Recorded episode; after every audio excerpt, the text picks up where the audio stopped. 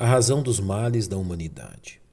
Há séculos, os chamados grandes pensadores da humanidade buscam uma razão para os males que atingem a combalida raça humana.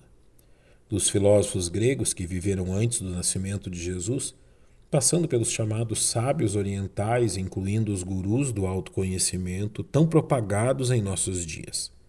Os homens jamais chegaram a um consenso que lhe explique satisfatoriamente a razão de seus males. Não é difícil perceber que o desprezo pela revelação descrita por Deus está por detrás desse fracasso, uma vez que a simples investigação das Escrituras nos é capaz de conceder a luz que falta aos sábios humanos. Depositemos, pois, nossos olhos na verdade divina.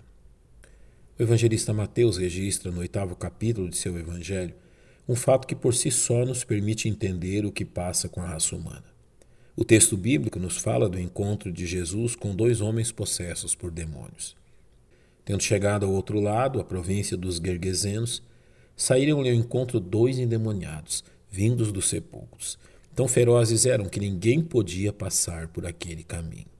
Se diante do povo daquele lugar esses homens eram vistos como verdadeiras feras humanas, diante do poderoso Filho de Deus sua fúria nada significava ao ponto de temerem a presença de Jesus, reconhecendo seu poder e autoridade. Que temos nós contigo, Jesus, Filho de Deus? Vieste aqui atormentar-nos antes do tempo? Incapazes de qualquer forma de enfrentamento, resta aos demônios solicitar que Jesus lhes permita que entrem em uma manada de porcos que ali se encontrava. Se nos expulsas, permite-nos que entremos naquela manada de porcos. Mediante a autorização de Jesus, eles assim o fazem resultando na morte de todos aqueles animais. E saindo eles, se introduziram na manada dos porcos. Eis que toda aquela manada de porcos se precipitou no mar por um despenhadeiro e morreram nas águas. Os fatos que se desenrolaram após este acontecimento são reveladores quanto à natureza daquele povo, que rapidamente souberam do que havia se dado. E aqueles que os apacentavam fugiram, indo à cidade, divulgaram todas estas coisas e o que acontecera aos endemoniados consequência do relato daqueles homens, é descrita por Mateus de forma direta ao nos dizer: E eis que toda aquela cidade saiu ao encontro de Jesus e, vendo, rogaram-lhe que se retirasse dos seus termos. Iniciemos por reconhecer o imenso privilégio que não somente aqueles dois homens endemoniados, mas todo aquele lugar provou naquele dia. Pois o homem mais poderoso de toda a terra Passou por ali revelando seu poder e autoridade, até mesmo sobre os seres que eles eram incapazes de entender ou controlar.